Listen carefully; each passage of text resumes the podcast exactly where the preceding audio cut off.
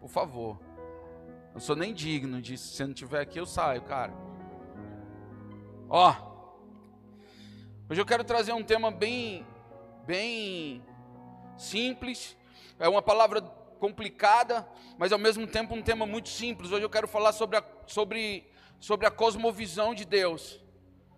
O que é a cosmovisão? É o modo como nós enxergamos, como Deus quer que nós enxergamos as coisas. Por exemplo, é, eu fui procurar o meu óculos agora, que eu bati em 4.0, né? E, e, aí a gente já está começando a usar óculos já. E aí eu fui buscar no carro e não tinha meu óculos. Mas o que é, o que é essa cosmovisão? É como se, como se você, como se Deus te desse uma lente para você colocar, para você colocar no seu rosto e você começar a ver as coisas a partir da óptica de Deus. Simples, simplesmente assim. Então eu te pergunto uma coisa, lindos. É, nós, nós acabamos de cantar, eu estava ali, nós estávamos louvando ali, nós estávamos cantando ao Senhor, dizendo que nós somos a casa favorita dele. Vem morar em mim. Quantos, quantos são habitação do Senhor aqui? Vai, quantos são habitação do Senhor? Aleluia. Então eu preciso te fazer uma pergunta: se Ele habita em você, como você tem enxergado a cidade que você mora? Como você tem enxergado a tua família, como você tem enxergado os teus pais, como você tem enxergado os teus relacionamentos, como você tem enxergado o teu emprego. Se Ele verdadeiramente é a nossa habitação, se Ele habita em nós, então nós já não vivemos mais, mas, mas, e se Cristo vive em nós, nós temos uma visão a partir de Cristo e não a partir de nós mesmos. Concorda ou sem corda? Concorda? Então, como nós temos visto as coisas, cara? Como nós temos nos comportado a partir das adversidades da vida? Deixa eu falar uma parada para você. Eu fui pedalar com o pastor de vocês. Esse cabeção me deixou para trás. Por conta da bike que vocês deram a ele. Ele ficava curtindo com a minha cara. Um... Irmão, eu, eu, tinha certeza que no final da subida, Pedro ia estar tá lá, na porta do céu, dizendo: Seja bem-vindo, pode entrar. Aí ele chegava na porta do céu e voltava. Disse: Vai, pedala. Eu disse: Está certo. E quando, eu tava, quando a gente estava pedalando, aí teve uma hora de uma descida lá. Aí ele chegou para mim curtindo e disse: É bom, né? Uma descida. Aí eu. É bom. Mas sabe de uma coisa? Estava conversando com ele. Todo bônus de uma descida, nós pagamos o ônus de uma subida. Para toda descida, nós pagamos o preço de uma subida. É fato isso. E eu estava falando com ele, qual é o intuito de nós estarmos pedalando? Nós somos magros. E quem ri vai para o quartinho da disciplina. Não tem um quartinho da disciplina aqui? Nós somos magros. Amém. Aleluia. Glória a Deus. Não tem profeta aqui para me dizer, veja que é esse profeta. Né? Não, qual, qual, o intuito de nós fazermos exercício? Eu sei que tem umas pessoas que acordam 5 horas da manhã para fazer exercício, porque gostam, né, cara? Meu Deus, que raiva. Academia. Não é? Acorda de manhã para poder malhar, vai para poder malhar e tal. Eu sei que tem pessoas que gostam, mas a maioria faz porque precisa, irmão. Ou não é? É ou não é? Ou você fica lá pensando, meu Deus, tomara que o meu. O, o, pastor de vocês é sócio do Clube da Picanha. Ele estava falando hoje para o Di. É, pai, é porque eu sou sócio do Clube da Picanha. Eu disse, Di, eu duvido ele ser sócio do Clube do Alface. Não é minha fala. É sócio do Clube da Picanha, do Clube do Torresmo, do Clube do Pão, do Clube. Mas isso a gente precisa queimar. E quando que a gente queima essa gordura? Na subida ou na descida? Na subida ou na descida? Na subida, na subida a gente empreende mais força, na subida a gente se mata para poder subir. Quando chega lá, uh, ganhamos, vencemos mais uma, não é assim? E na subida e na descida, nas subidas e nas descidas da vida, cara, onde que nós aprendemos mais? Onde que nós ganhamos mais mar? Onde que nós ganhamos mais existência? São nas subidas ou nas descidas da vida? Porque a nossa vida ela não é uma estrada retilínea, uma estrada plana, cara. A nossa vida ela é uma estrada que é imperfeita e são as imperfeições, são as subidas que nos fazem mais fortes. São as subidas que nos fazem, sabe, nos uau, nos, nos fazem mais fortes, nos fazem acordar para a vida. E nessas subidas nós temos é, duas opções de enxergar as, as circunstâncias, as curvas, as subidas da nossa vida. Nós olhamos como, como um problema ou nós olhamos como uma oportunidade de crescimento, de um amadurecimento. Porque ninguém que está aqui debaixo desse céu, ninguém que está nessa cidade aprendeu a andar sem cair uma vez, irmão. Ninguém. A gente só aprende a andar caindo. A gente só aprende a andar levando tombo. Um dia a, a mamá ou foi a mamãe ou foi a Tsala, ela era muito pequenininha, e ela veio para mim chorando, dizendo, papai, eu caí. E eu disse, filha, não vai ser a última queda da sua vida. Então levanta, sacode a poeira, dá a volta por cima. Não tem esse louvor que disse? Tem? Ah, tá bom. Então eu disse, levanta, cara, vai corda, não é, não, não é, não foi a última, a última queda da nossa vida. Então são essas quedas que nos fazem olhar pe, pela ótica de Deus para algumas, para situações. Às vezes o Senhor está nos dando oportunidade, irmãos. Eu nunca vi uma parada mais, mais, sabe, mais punk assim, mais esclarecedora do que esse coronavírus, porque ele trouxe uma crise, sabe? Ele trouxe uma, uma dificuldade em vários, em vários segmentos. Muitos é, fecharam algumas empresas. Eu não estou estou louvando nada disso, pelo amor de Deus, tá? É, mas é, esse, essa, essa, essa pandemia, tudo que aconteceu, ela serviu para dar uma peneirada em que realmente quem nos ama pelo que nós somos, ou quem estava com a gente pelo que a gente é, ou pelo que a gente tem. As crises, as subidas da vida, quando a gente diminui a velocidade, é, um, é como se fosse uma peneira. As doenças, sabe, as crises, as, as dificuldades naturais, ei, naturais da vida, cara. Nos faz enxergar a vida de uma outra maneira. Amém? Um dos grandes problemas nossos, da nossa humanidade, é que a gente só enxerga as coisas a partir de nós mesmos, não a partir de Deus. Nós cantamos, nós levantamos a nossa mão, nós dizemos que nós somos a casa favorita de Deus, mas na hora de enxergar as coisas a gente chora. E a gente diz: Por que, Senhor? Você já pensou se Paulo Silas, cara, estivesse só chorando lá em Atos 16? Quando eles foram presos porque uma eles foram presos porque libertaram uma mulher que tinha o um espírito de adivinhação. E eles foram, colocados no cárcere, sabe, o cárcere interior, lá no fundo da prisão, amarrados por pés e mãos. E a Bíblia fala que quando deu meia-noite, eles, eles começaram a fazer o quê? A choramingar igual criança. A choramingar igual criança.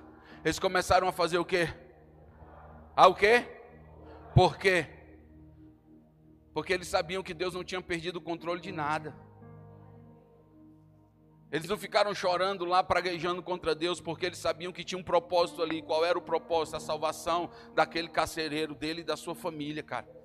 Em todas as nossas crises, em todas as nossas adversidades, há um propósito. Esse, esse, há um mês atrás, dois meses atrás, eu, eu, eu precisei ir na farmácia. A Tsália ficou doente. Eu fiz uma pergunta a Deus. Eu disse: Deus, é, é um propósito da minha filha ficar com essa, com essa alergia, com essa doença. O que é que o senhor quer na farmácia? E eu fui para a farmácia e eu fiquei atento, sabe, para ver o que é que Deus queria, porque Deus não perdeu o controle de nada. Você concorda com isso? A nossa vida não é dele, irmãos. Nós somos filhos, sim ou não? Então nada fugiu do controle das suas mãos. Ele não é imperfeito, ele é perfeito. Sabe? Deus nunca errou. Ele já errou alguma vez na história? Já errou com alguém na história? E vai ser em você, vai ser em mim, vai ser na nossa geração que Deus vai errar? Não! Ele não perdeu o controle de absolutamente nada. Amém? Glória a Deus. Então eu quero falar sobre esses olhos abertos hoje. E, e quando, quando o Lucas estava cantando aqui, mais conhecido como. Hum? Lucão? Tá bom. Lucão. Luquinhas. Quando ele estava cantando aqui, eu estava lembrando de uma canção que, que, que fala de, de queimar o coração. Não me lembro como era estava ali e o Senhor me levou para Lucas capítulo 24, quando ele fala lá daquela, daquela, daquela passagem de Jesus caminhando com os dois discípulos no caminho de Emaús. Lembram? Amém? Quando ele está caminhando com os dois discípulos, Novo, aí eles começam a dizer, a praguejar, né? Dizer, cara, é, Jesus pergunta, o que é está acontecendo? Ele diz, só você não sabe o que está acontecendo? Jesus de Nazaré morreu e tal, e tal, e tal. E ele diz, cara, como custa vocês entenderem? E ele começou a falar desde os profetas até o que, o que deveria acontecer, não é isso? A gente sabe que no, no, no final da história, Jesus, quando ele chega é, é, no, no, no povoado, quando ele chega em Emaús, ele faz que vai passar direto. Não é isso que fala a história? E os discípulos dizem o quê? Fica com a gente, já está anoitecendo, cara, come com a gente. Não é isso? E aí o que é que faz? Ele senta aonde? Ele senta à mesa com os discípulos. A mesa é um lugar de comunhão, a mesa é um lugar de relacionamento. Amém? A mesa não é lugar de alimento, a mesa é um lugar de, de relacionamento. Amém? Glória a Deus.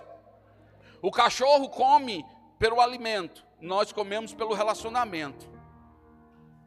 Amém?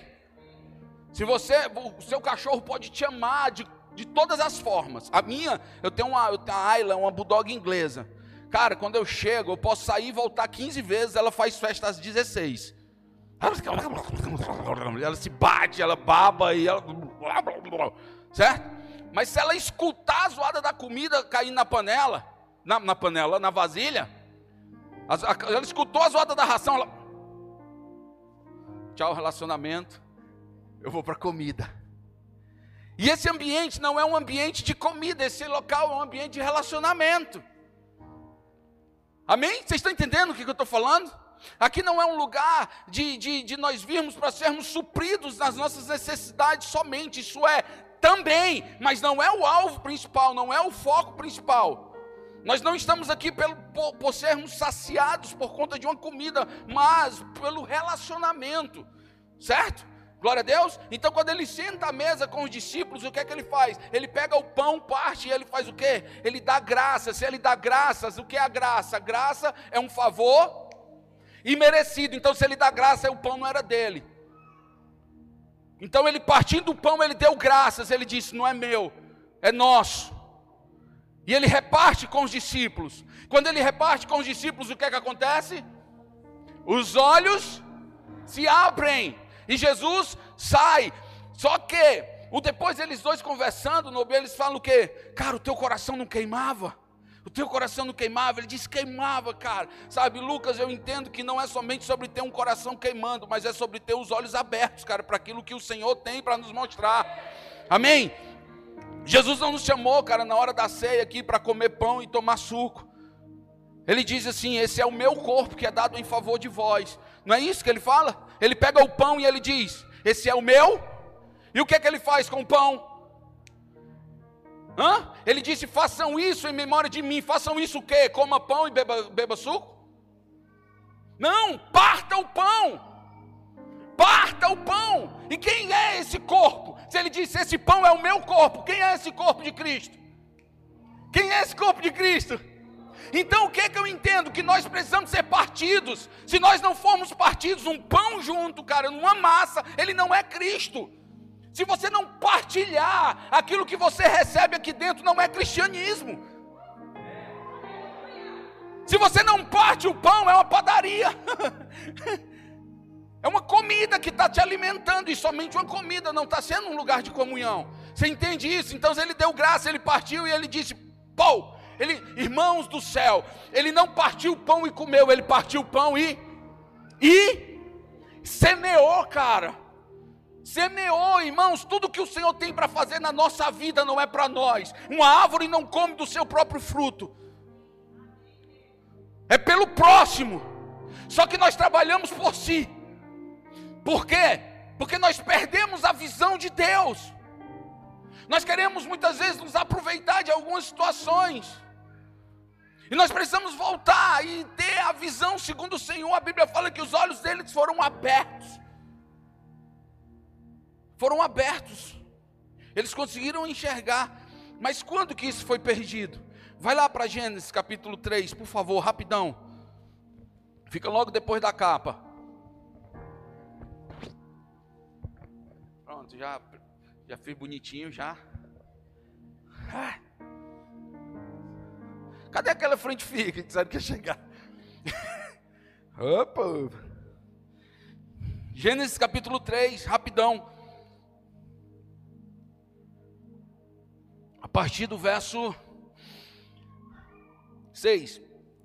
Quando a mulher viu que a árvore parecia agradável ao paladar, era atraente aos olhos, e além disso desejável para ela se obter discernimento, tomou do seu fruto e comeu, e deu ao seu marido, que comeu também.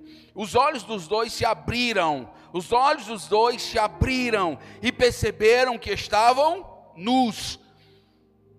Então juntaram folhas de figueira para cobrir-se.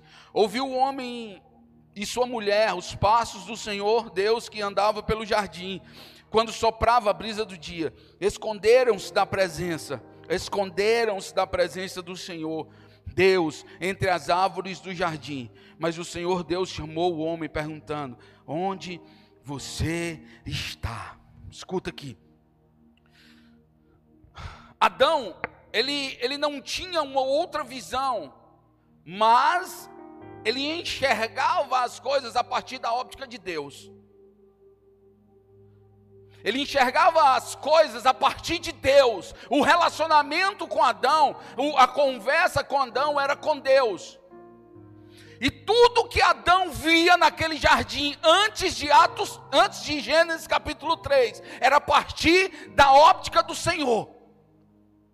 Era a partir daquele relacionamento com Ele. Ele olhava as árvores a partir da visão de Deus. Ele olhava os animais a partir da visão de Deus. Ele olhava a mulher a partir da visão de Deus. Só que, em um determinado dia, ele disse: Eu sei governar a minha vida melhor do que você. O reino. Ele quebra ali o, o reinado, o governo de Deus sobre a vida dele quando ele decide comer o fruto da árvore do conhecimento do bem e do mal, eles decidirão. É uma decisão quebrar aliança. É uma decisão, é uma decisão quebrar aliança com Deus. Não existe pecado, é, pecado, como é que sem querer, como é o nome que dá? É, acidental. Não existe pecado acidental, cara. Eles decidiram fazer isso. Quando eles comem, o que é que eles fazem? Os olhos deles são. E o que é que acontece? Ele diz o que? Você está nua. Você também está nu. Meu Deus, que vergonha! Então, quando que nós, enquanto seres humanos, passamos a olhar um para o outro com olhos de julgamento? Quando nós decidimos quebrar a aliança com Deus, cara. A gente olha para o outro e diz, cara, você é feio. Olha para mim. Hum. Diz, sou profeta, irmão. Cara, a gente nunca vai agradar todo mundo. Vai ter sempre alguém para achar a gente feio, alguém para achar a gente bonita, alguém para achar a gente magra, alguém para achar a gente gordo, rico, pobre. Irmão, sempre vai ter alguém, cara. Por quê? Porque nós estamos enxergando as pessoas a partir de uma óptica humana a partir da nossa natureza adâmica. Lembra quando, Nobo, lembra quando, quando tinha um homem, eu não estou lembrando a, a palavra, a, a, passagem, se vocês souberem, é, é, quando tinha um homem no meio da, da, sinagoga com a mão ressequida, lembram? Tinha um homem com a mão ressequida, o Nobo já deve ter pregado sobre isso aqui. E o que é que acontece? Ele, tá, ele não podia estar lá dentro porque ele era defeituoso, então com certeza ele estava escondendo uma das mãos. E quando Jesus está naquele ambiente, o que é que ele faz? Vem cá, vem para o meio, levanta. Ele levanta, vem para o meio. Ele diz: Eu agora, você é apedrejado aqui, estou lascado, é valejado. Estende a mão.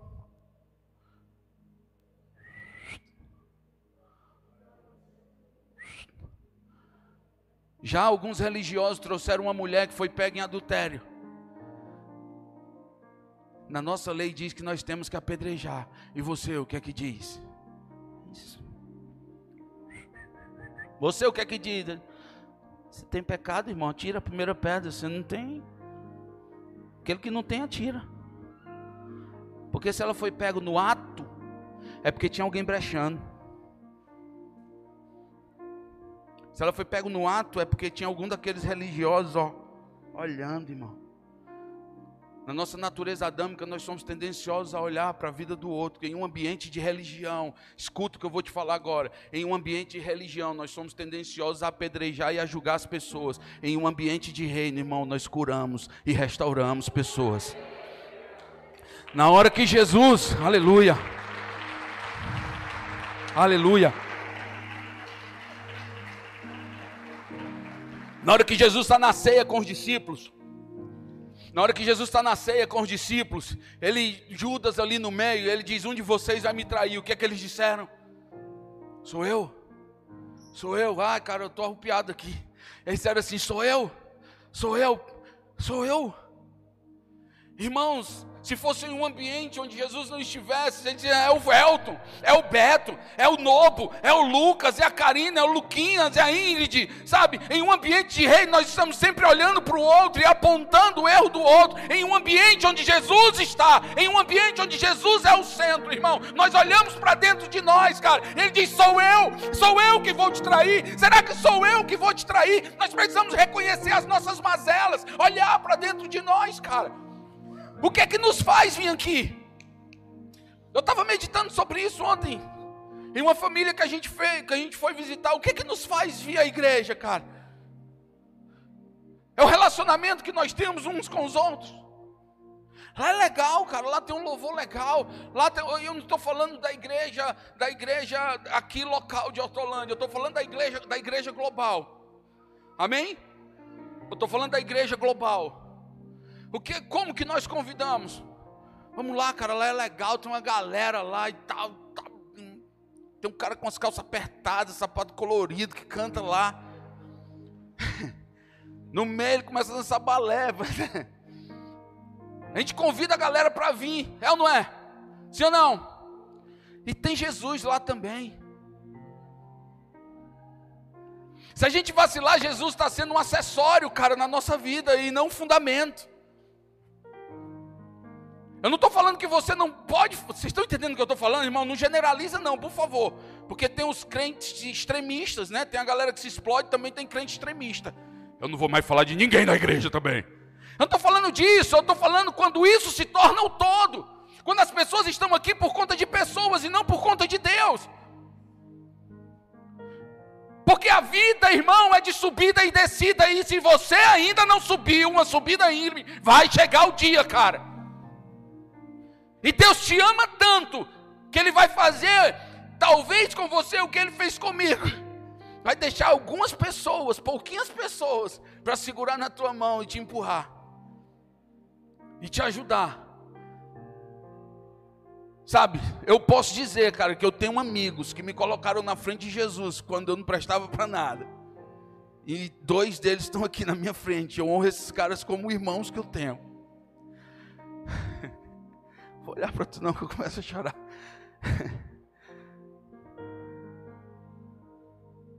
Mas essas crises, elas peneiram a nossa vida. Eu não estou falando de teoria, irmão, estou falando de prática.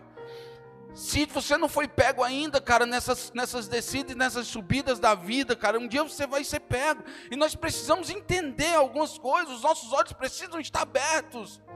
Para nós enxergarmos as coisas a partir de uma óptica de Deus. Quando eles comem, o que é que eles fazem? A primeira coisa que eles fazem é se esconder da presença.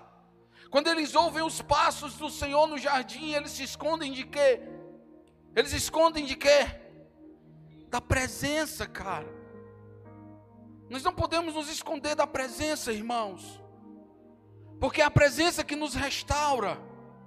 Eu não lembro da palavra em hebraico para essa palavra presença, mas a palavra ela se resume, é como se fosse o, quando, quando Deus estava chamando Adão, era como um pai chamando um filho que havia se perdido. A gente lê Deus dizendo: Adão, Adão, onde você está? Mas era mais ou menos assim: Adão, Adão, onde você está, Adão?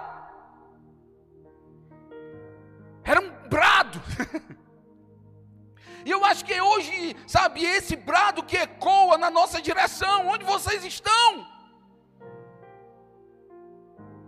Onde vocês estão? Onde vocês estão? Porque não é somente sobre uma atividade, é sobre um relacionamento. Senão nós perdemos muito tempo fazendo as coisas para e não com.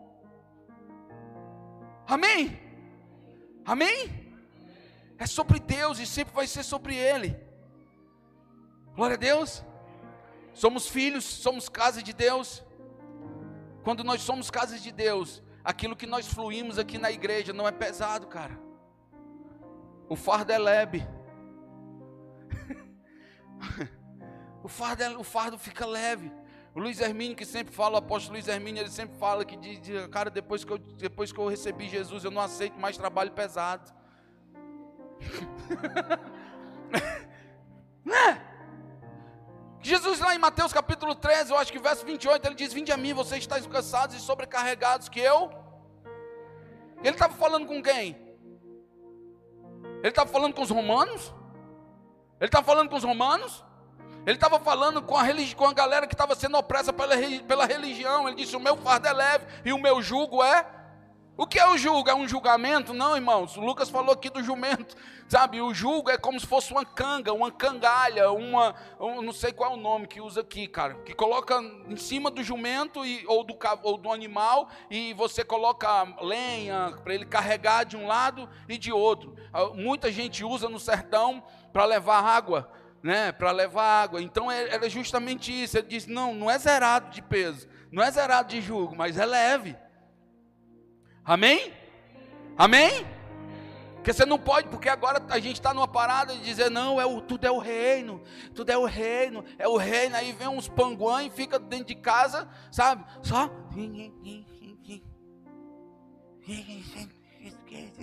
Não, irmão, para, cara. Tem hora de sair. Tem hora de. Nós somos esse pão partido. Que precisa ser compartilhado. Amém? Glória a Deus. Então não fuja da presença. Eu peguei três, três pontos aqui para falar sobre, sobre, sobre olhos abertos. O primeiro, o primeiro é Gênesis 3. Eu queria que você abrisse de novo, por favor. Eh, de novo, não abrisse a Bíblia em 2 Reis, capítulo 6. 2 Reis, capítulo 6. Eu quero falar de outro, de outro de outro texto bem rápido aqui.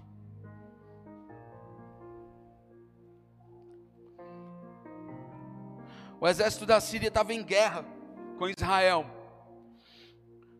O profeta à época era Eliseu, ele tinha sucedido Elias.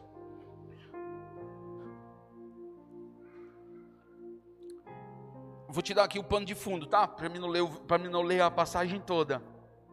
É, o, o, o rei da Síria ele armava uma emboscada para pegar Israel, certo? Ele, ele armava uma emboscada para pegar o exército de Israel e os seus é, é, e o seu rei, os seus, os seus os, os, as pessoas que exerciam o governo. E o que que acontecia? Deus revelava a Eliseu. Deus revelava Eliseu, a Eliseu aquilo que aonde o exército da Síria estava escondido. Eliseu avisava ao rei e dizia: evite passar por tal, por tal e por tal lugar. E isso aconteceu, a Bíblia fala, se, se, depois você ler a partir do verso 8, você vai ver que a, a, própria Bíblia diz assim: isso não aconteceu nenhuma, nem duas vezes, ou seja, aconteceram várias vezes. Até um dia que o rei da Síria chama os discípulos, os discípulos né? chama o, os generais dele e diz: vocês não vão entregar o, o X9? Vocês não vão entregar o cabueta daqui? Quem que é, quem que é contra nós, quem que é a favor do rei de Israel, vocês não vão entregar? Aí um deles se levanta e diz: Senhor, não é nenhum de nós, cara.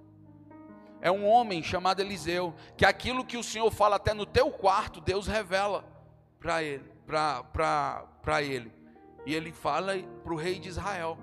Aí começa a passagem que diz assim, no verso 12, no verso, no verso 14. Ele enviou para lá uma grande tropa com cavalos e carros de guerra. E eles chegaram uma noite e cercaram a cidade. O servo do homem de Deus levantou-se bem cedo pela manhã. Quando saía, viu, ele viu uma tropa com cavalos e carros de guerra. Uma tropa com cavalos e carros de guerra havia cercado a cidade. Então ele exclamou: Ah, meu senhor, o que faremos? O profeta respondeu: Não tenha medo.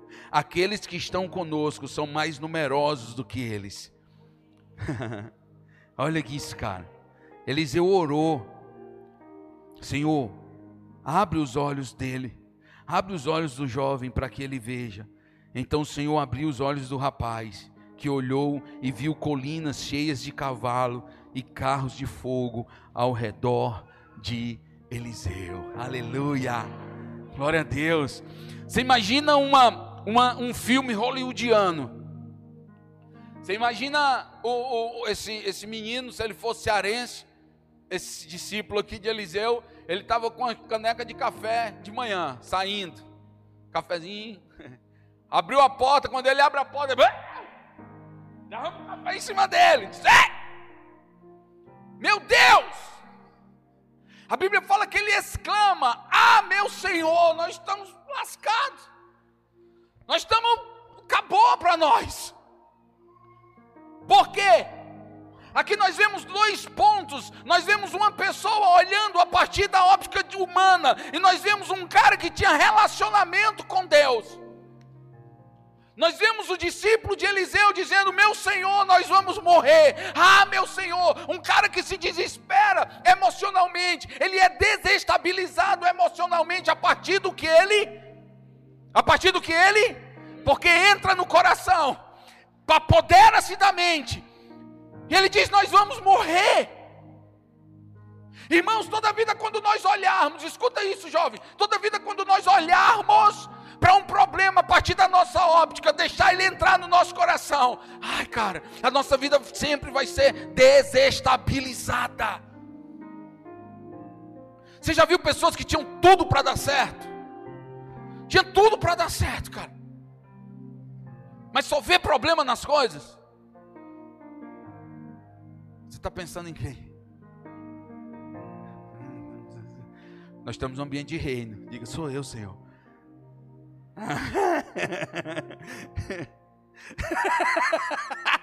Já estava pensando na irmã, no irmão, né? Nem chega na roda, você faz essa hiena. Ó, oh, vim, nossa, céu, ninguém me ama, ninguém me quer. É não? Um ano depois você chega aqui para pregar. E aí, meu irmão, minha irmã, como é que tá? Ah, estou na prova, né? Estou na guerra. Não, é assim, né? Na prova, estou na guerra. Né? O crente seis horas, né? Seis horas por mim, mas. né? Seis horas? Seis horas por mim para poder melhorar. Só, irmão. Dez anos depois. E aí, meu irmão, como é que você. Né, mas, na guerra, né? Você precisa ficar com vergonha na cara, irmão. Porque se você está nas mesmas guerras, o problema não é a guerra, é você. Se você está no mesmo problema, o problema não é. Os problemas mudam. A gente administrava, a gente, você lembra do tempo que a gente colava o, quem, é, quem é menino aqui, malino? Você lembra do tempo que a gente colava as rodinhas do carro que quebrava? Sim ou não? Era um problema para a gente na época. Hoje a gente tem que consertar pneu. Os problemas eles vão aumentando, eles não acabam. As meninas brincavam de boneco. a gente vai crescendo, a gente vai evoluindo e a nossa vida vai precisa crescer. A gente não é mais aquele, aquelas crianças de fraldinha, irmãos. Ei, vem cá, cara. A gente precisa evoluir. Nós somos filhos. Porém, assim como crianças crescem, nós também precisamos amadurecer, irmãos. Enquanto igreja, nós precisamos amadurecer, irmãos. Você sabe por quê, irmãos? Porque Jesus está voltando, Karina. E Jesus não é pedófilo, ele não vem casar com uma criança, ele vem casar com uma noiva apaixonada, cara. Por isso nós precisamos amadurecer, irmãos.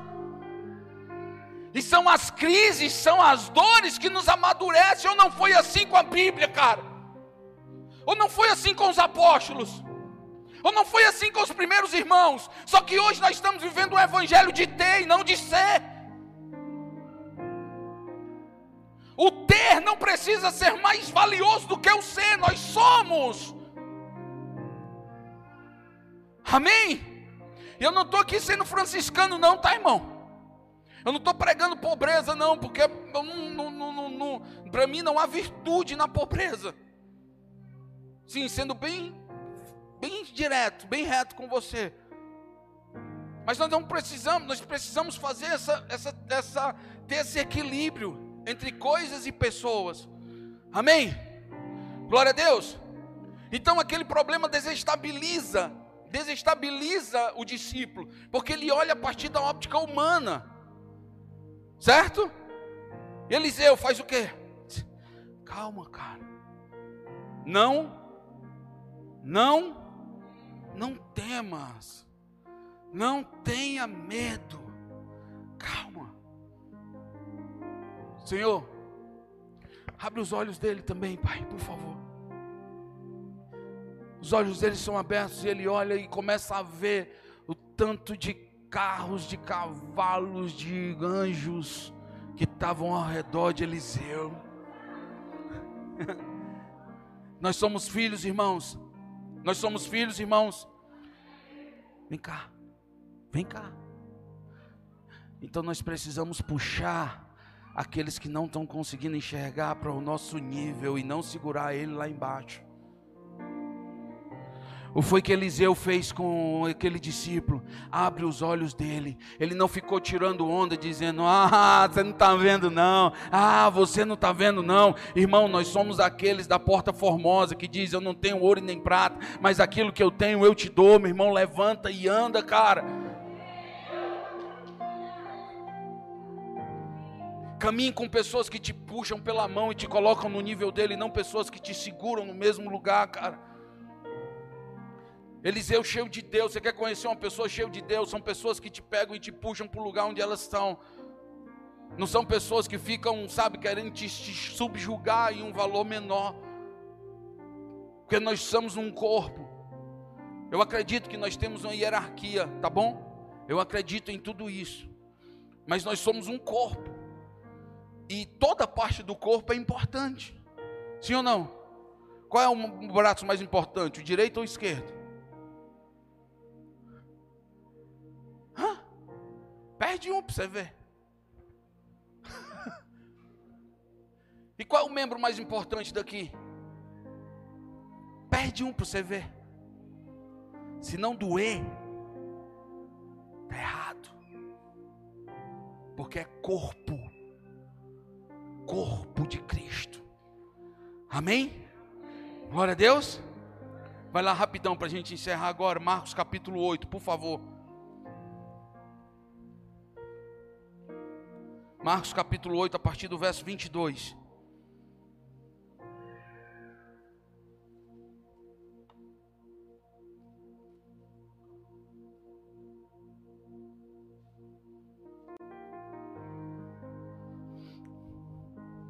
Vinte e dois, Marcos oito, vinte e dois.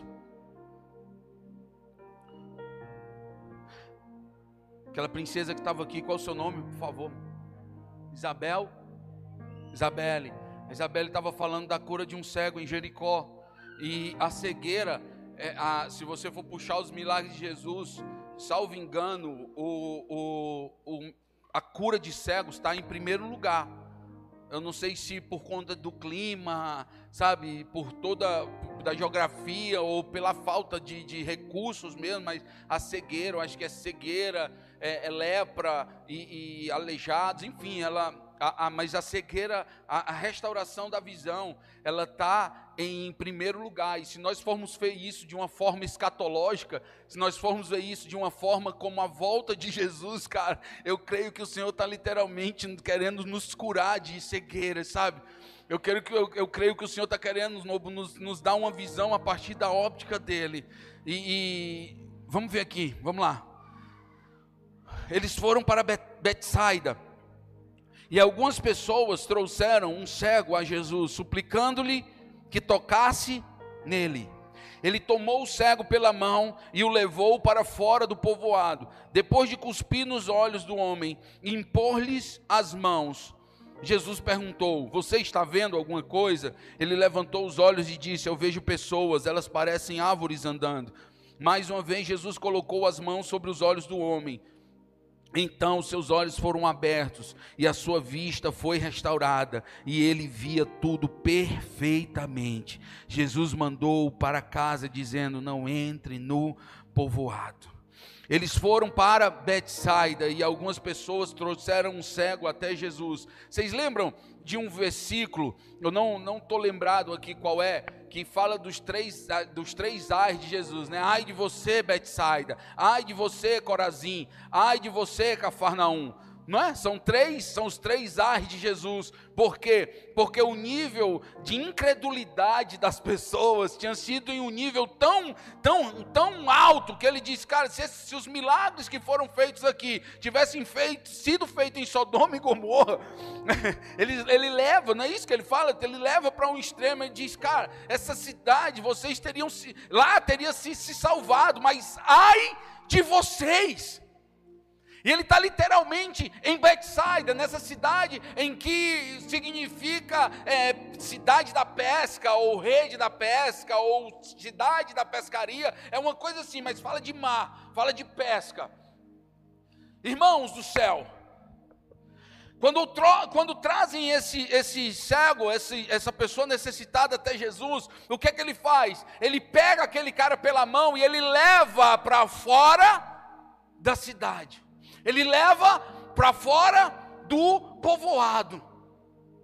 A primeira coisa para nós enxergarmos ou termos, sabe, um dos pontos, a primeira não, um dos pontos para nós termos a nossa visão restaurada é sair do lugar onde nós somos cessados, é sair do lugar onde nós somos tomados por incredulidade. O primeiro ponto, sabe, para nós termos a visão restaurada, é sair do local onde, onde nós somos limitados em acreditar, em crer. O que que Jesus faz? Ele tira aquele cara do mar, daquele mar de idolatria, daquele mar de incredulidade. Ele pega pela mão e diz: Não, cara, você não vai ficar aqui. Não tem como acontecer isso aqui. Ele tinha todo o poder para restaurar. Ele tinha todo o poder para restaurar. Sim ou não? Mas você, acredita, você crê, você acredita comigo que ele está sendo pedagógico, que ele está querendo ensinar algo para mim, para você? Você acredita que existem alguns lugares que você precisa sair? Talvez esses lugares sejam dentro de você. Talvez essas crises sejam aqui dentro. Lugares que limitam o teu avanço, o teu crescimento o teu avanço ministerial, o teu avanço emocional, o teu crescimento profissional. São crises internas, são vozes internas. João capítulo 4. Vocês dizem que a colheita só vai vir daqui a quatro meses. Eu, porém, vos digo: os campos estão. Os campos estão. Sempre haverá uma voz que diz não está pronto, mas a voz de Jesus é está pronto. Está pronto, ele já te deu as ferramentas certas. Comece o que você tem que fazer, cara. Ele já te deu as ferramentas certas. Os campos estão brancos, irmãos. Há uma voz que diz: não é tempo, mas a voz de Jesus é: os campos estão brancos. Então, às vezes, nós precisamos sair desse local. Falei sobre, sobre, sobre essa mulher, cara. Aqui no domingo, João capítulo 4. Quando Jesus está sentado lá no poço e chega aquela mulher samaritana, e eles começam a trocar ideia. Os discípulos eles tinham ido comprar o quê? Lembram? João capítulo 4, eles tinham ido comprar comida. Lembram? Estou dando um pano de fundo aqui. Jesus tinha discípulos e esses discípulos tinham ido comprar comida. Ele estava no poço de repente chega uma mulher samaritana. Os samaritanos e os judeus não se batiam, não se davam bem. Eu não vou entrar nisso, tá bom? Porque senão vai mais cinco ou dez minutos aqui. E também o homem não podia falar com uma mulher assim, só os dois, era, era, era imoral, e era até ilegal e imoral para a época. Só que o que, é que acontece? Eles começam a trocar ideia. Eles começam a trocar ideia. E a Bíblia fala que aquela mulher ela vem com um, com um cântaro ela foi pegar água, não é isso? Sim ou não? No final da história, certo? Eu vou, eu vou resumir para você aqui. Aquela mulher, ela, tinha, ela estava no sexto relacionamento, era totalmente incoerente para aquela época. Jesus diz: Vai buscar o seu marido. E ela diz: Eu não tenho marido. Ele diz: Você falou bem, porque esse que você está não é seu. Ele diz: Veja que é esse profeta. Ele enxergava Jesus como um profeta, mas Jesus não era um profeta, ele era o Filho de Deus, que tira o pecado do mundo, ele era o Cordeiro do céu. Amém? Ele era também profeta, ele era também mestre, mas ele é Deus. Amém? Ela tem, aquela, ela tem a sua vida restaurada novo. Quando os discípulos chegam, cara, tem um versículo que eu choro, sabe, quando eu leio, que diz assim, ó, deixando o seu cântaro de lado ela foi à cidade. Ela foi para aquele lugar para saciar a sua sede. Talvez você tenha vindo para cá, talvez você esteja frequentando esse lugar, talvez com a mentalidade de saciar a sua sede pessoal. Mas enquanto ela conversava com Jesus, ela disse, cara, se você, Jesus disse para ela, se você soubesse quem está falando, você me pediria água e eu lhe daria, sabe, de dentro de você, eu lhe daria uma água que você nunca mais tornaria a ter sede, porque de dentro de você ia jorrar um rio de água viva. Aquela mulher entende que não era mais sobre cântaro, que não era mais sobre matar a sua sede. Ela, a Bíblia fala, deixando o cântaro de lado, ela sai por quê? Porque os discípulos chegaram. Eram quantos discípulos? Eram quantos discípulos? Judas não tinha morrido aqui. Vai lá, irmão, sem medo de errar. Eram quantos discípulos? Doze discípulos. Eles foram em quantos comprar comida? Em quantos? E voltaram em quantos? Em quantos? Aquela mulher foi em quantos? E ela voltou em quantos? Uou! Não é sobre tempo com Jesus, não é sobre tempo com Jesus, é sobre revelação de quem Ele é e de quem eu sou nele. qual, é a, qual é a relevância que você está tendo nos lugares que você entra? Qual é a relevância que você está tendo? Aqueles discípulos judeus entraram em um povoado samaritano, eles chamaram atenção pelas roupas, eles chamaram atenção pelo, pelo modo de falar, eles chamaram atenção por, pela, pela nacionalidade deles, cara. Mas eles entraram em 12 e saíram em 12. Aquela mulher que reconheceu que era pecadora, ela vai em um e ela volta com a cidade, porque ela entendeu quem ela era em Deus e quem ele era para ela, cara. E ela não pregou novo. Ela não pregou. Ela não tinha, ela não sabia pregar, ela não sabia das escrituras, ela não sabia de Isaías, ela não sabia dos rolos, sabe isso? Ela diz o que? Ela pega aquela cidade pela mão e diz: Eu vou trazer você para escutar alguém que falou tudo sobre a minha vida. Talvez você tenha chegado hoje na igreja, talvez você tenha se convertido esse mês, cara, talvez ah, porque nós temos, sabe, dizer, ah, eu vou pregar a palavra. Pregar a palavra não é ter um microfone na mão, pregar a palavra é ser a Bíblia que essas pessoas leem. Amém? Então, talvez você tenha que de, de, de tirar isso da tua cabeça. Pregar a palavra não é microfone na mão, pregar a palavra é abrir a vida. E ela permitiu pregar a palavra para aquelas pessoas, cara. Uma galera foi salva. Porque um pecador entendeu quem ele era e quem era Deus para ele. Amém? Então ele tira aquele cego e ele bota lá, o, faz uma lama nos olhos, no, na terra, pega o barro. Eu não vou aqui teologizar, não vou vacilar aqui, mas no meu, no meu entender, no meu entender, tem a ver com, a, com, a, com, com aquilo que foi perdido no Éden. Ele poderia muito bem dizer, toma, mas ele vai no chão e pega o barro, forma, passa nos olhos do homem. A gente leu isso. E agora, você está vendo? Ele diz o que? Eu vejo homens como árvores que andam. Para quem não enxergava nada, já era alguma coisa? Sim ou não? Ele poderia ter ido embora. Para quem não tinha nada, tem alguma coisa. Não é? Mas ele disse: Eu estou vendo, mas não estou vendo. Eu estou vendo gente, mas está como árvore.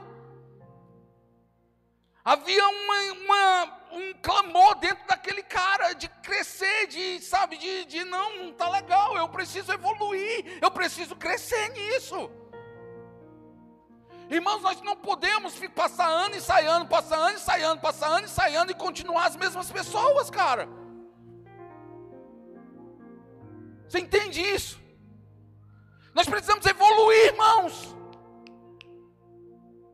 E como nós evoluímos se nós, se nós confessarmos, eu não estou enxergando direito? Ele não foi falar para as pessoas que trouxeram ele, ele falou para quem? Falou para quem? Para Jesus. E se, cara, Jesus poderia ter curado de uma vez? Ai, mas ele me ensina, cara. E ele nos ensina. Não se conforme. Não vá da mesma forma para casa. Ele toca novamente, o que é que ele começa a ver?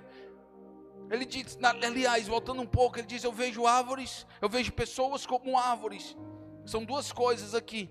Não, não ser, sabe, não, não, não, não se acomodar com, com, a, com isso, com a mesma situação. Eu melhorei um pouquinho, tá legal, vou ficar assim mesmo. Não, cara, não é para isso que o Senhor nos chamou. Não existe uma pessoa meio salva, meia salva, salva pela metade. Ou ela é salva, ou ela não é salva. Não é verdade? Sim ou não? Hã? Não tem meio Jesus. Tem Jesus inteiro, fundamento para as nossas vidas, certo? E a última coisa que eu aprendo com ele nessa, nessa passagem aqui, nesse, nesse versículo, é que ele estava vendo as pessoas como coisas. Pessoas são amadas, coisas são usadas. Pessoas não são coisas. Amém, irmãos? Pessoas não são coisas. Todo mundo tem uma história. Todo mundo tem uma história. E aquele toque de Jesus fez aquele homem ter a sua visão totalmente restaurada. Quando ele toca a segunda vez. E a Bíblia fala que ele passou a ver tudo. Passou a ver tudo claramente. É isso que o Senhor tem para nós nessa noite, cara. Escuta o que eu vou te falar, irmãos. Eu, eu, eu tenho agonia no Sabe, eu nem saio muito para pregar assim, eu sou mais de casa, né? Vou quando tem convites e tal. Mas eu, eu tenho muito, muito, eu, eu tenho muito receio de chegar nos cantos e dizer, hoje vai ser, hoje vai, vai tudo pegar fogo, hoje não sei o que, e o pastor local fica assim, nos outros dias não pega não. Que é muito bom eu pregar aqui embora. Mas ele que tem que pregar aqui todo domingo, todo tem uma reunião de 12, tem uma reunião de geração, tem isso, tem aquilo, tem aquilo, tem aquilo. Eu não tenho uma pretensão, sabe, de, de, de, de colocar um novo fundamento, isso é maldito, isso é anátema. Não existe um novo fundamento, eu quero somar, porque o Senhor, Ele nunca, nunca vai entregar algo absoluto para alguém. Nós somos um corpo e dentro desse corpo nós temos células, nós temos partes do corpo que nos faz completar. O novo me completa, nós nos completamos, nós nos completamos. Como eu aprendo com Luquinhas, com Lucão, com In, como eu aprendo com vocês, cara, nós nos completamos. Amém? Então estou aqui querendo somar com vocês. Não é que a partir de hoje os olhos vão. Não, cara, não é nada disso. Eu sou um complemento de tudo que já vem tá sendo construído nesse tempo de tudo que está sendo construído nesse tempo. Pô, pô, pô. Que os nossos olhos sejam abertos, irmãos. Amém? Como que termina esse versículo? Essa passagem. Ele o curou. E ele disse: Não volte para a cidade. Não entre novamente no povoado que é que eu estou querendo dizer para você, irmão? Não volte para o mesmo lugar onde você saiu.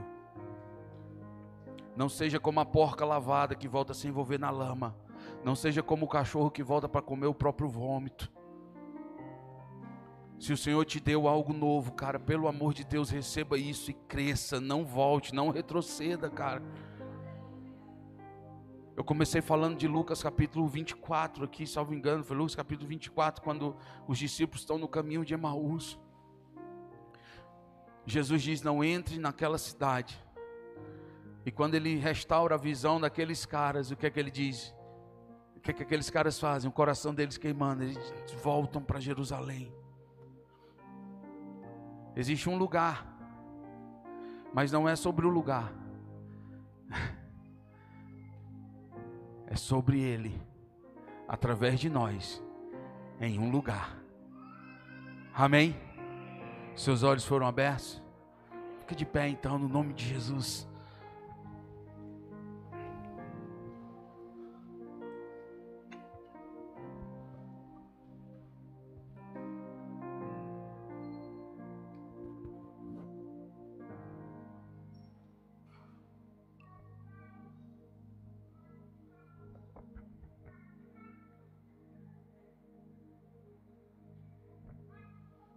Como você vai enxergar a cidade onde você mora a partir de hoje? Como você vai enxergar os teus pais? Como você vai enxergar a tua esposa? Como você vai enxergar os teus filhos? Irmãos, olha para mim aqui, por favor.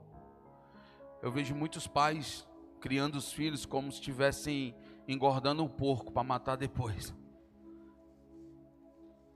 vou dar faculdade, eu vou dar um bom colégio, eu vou dar isso, eu vou dar aquilo, para lá na frente ele me sustentar. Está errado, cara.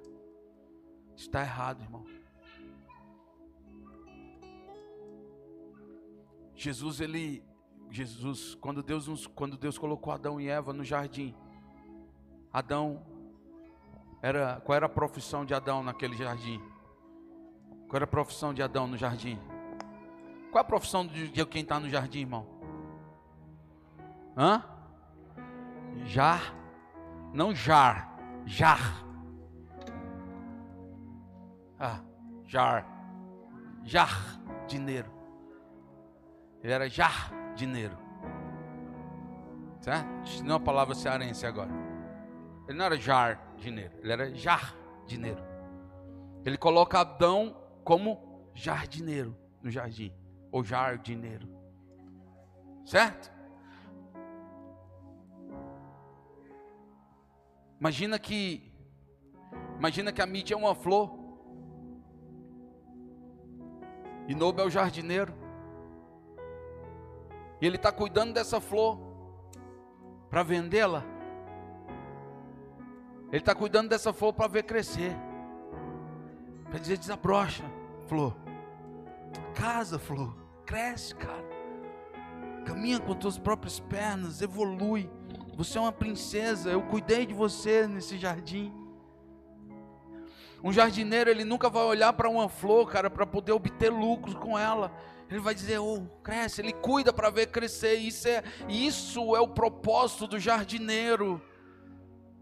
Sabe quando o homem passa a ser agricultor, em Gênesis capítulo 3, quando ele quebra a identidade, quando ele quebra o relacionamento, quando ele perde o, o governo, o reino de Deus. Ele deixa de ser jardineiro e ele passa a explorar a terra. Ele diz: agora você vai plantar para poder ter alguma coisa. Irmãos, vocês lembram que quando Jesus, ele, ele, quando, quando as mulheres chegam no sepulcro, eles veem, elas, elas veem um, um homem todo de branco. A Bíblia fala que ele era como, elas pensaram que ele era o, o jardineiro, sabe? Ali o Senhor estava devolvendo, sabe, nesse cuidado, essa cultura do jardim para a gente, cara. De cuidar das pessoas para ver crescer e não cuidar para explorar. De ver as pessoas como pessoas e não como coisas, cara. É tempo de cuidarmos das pessoas. É tempo de cuidarmos dessa cidade, irmão. Vocês estão tendo a oportunidade de ouro, sabe? De acender, de ser como uma candeia, sabe? Levantada sobre a nação, cara. Ah, irmãos, eu vou falar de novo que você não está entendendo. Vocês estão tendo a oportunidade, sabe, de ser como uma candeia que é colocada em um lugar alto nessa nação. Tudo que aconteceu até aqui foi para esse tempo. Fabrício, foi para esse tempo. O Senhor tirou pessoas, o Senhor colocou pessoas para esse tempo. E aquilo que vai acontecer e que está acontecendo é só o começo. O reino de Deus foi estabelecido? Foi. O reino de Deus está sendo estabelecido? Está. E ele vai ser estabelecido na sua plenitude quando Jesus vier. Enquanto isso, nós vamos estabelecer o reino de Deus nessa cidade, cara. Nós vamos mudar a cultura. Nós vamos transformar as pessoas, irmãos. O Evangelho não é sobre adaptação, o Evangelho é uma transformação de pessoas, cara. Então eu queria pedir para você, no nome de Jesus, que você agora começasse a olhar para essa cidade a partir da óptica de Deus. Como se o Senhor tivesse colocado um lente, uma lente nos seus, nos seus olhos óculos nos seus olhos, vocês vão enxergar agora se aquilo que cantamos aqui é verdade. Se nós somos a casa favorita, se nós somos essa casa perfeita de Deus, se Ele habita em nós. Eu queria hoje que você enxergasse essa cidade a partir da óptica de Deus. Pergunte ao Senhor, irmãos. Quando lá em Romanos 8, cara, ele fala de, de que nós somos filhos, ele usa uma palavra tecno nós somos filhos. Essa palavra tecno é uma palavra de filho pequeno. Você lembra da, da, da, da, da Mica, da Miti, Sá, quando ela era pequena? Nossos filhos, quando são pequenos, quando, quando, quando a Isadora, mamãe, me leva, mamãe, eu quero, mamãe, me dá, mamãe, mamãe, Mamãe, eu quero, mamãe, isso, mamãe me leva, papai me leva, papai me dá, papai, isso, cara. infelizmente, essa tem sido as nossas orações aqui dentro, cara. E quando eu falo aqui dentro, não é na igreja local, é na igreja global. Nós, enquanto filhos, estamos, papai me dá, papai me leva, papai me tira dessa situação, papai eu caí, papai isso, oh papai está doendo, oh papai, oh papai, oh papai. Irmãos, está na hora da gente crescer, cara. Quantas vezes, quantas vezes vocês viram o Nobo barbeando o pai dele? Você já postou isso? Já postou? Vocês já viram? Quem viu que pastor de vocês barbeando o, seu, o papaizinho dele, o Di? Vocês já viram isso? Você já pensou se o Nobo chegasse lá e disse: Papai, eu quero, papai. Papai, eu quero. Mas sabe, irmãos, o Ruios um filho maduro, Romanos 8,19 diz que a natureza clama pela manifestação dos ruios, pela manifestação dos filhos maduros. Você sabe o que é que um filho maduro chega na casa do papai? Papai, o senhor está precisando de alguma coisa? Papai, o senhor está querendo que eu flua em algum local? Está na hora de nós mudarmos o discurso. Não é mais papai, eu quero, é de papai, eu estou aqui. O que é que o senhor tem para fazer nessa cidade, Senhor? Eu estou aqui, papai. Flui através de mim, papai. Que você tenha os seus olhos abertos, irmãos, e o coração ardendo na presença do Senhor. Amém? Pergunte a Ele agora, Pai, o que o Senhor tem para fazer nessa cidade? Pai, o que o Senhor tem para fazer nessa cidade? A partir de mim. Eu queria que você assumisse a responsabilidade agora. O Pai é nosso, o pão é nosso, mas você foi chamado para algo específico, que junto culmina em um chamado plural e único, em uma missão única do corpo de Cristo. Lucas 19, 10, que é buscar e salvar aquele que estava perdido.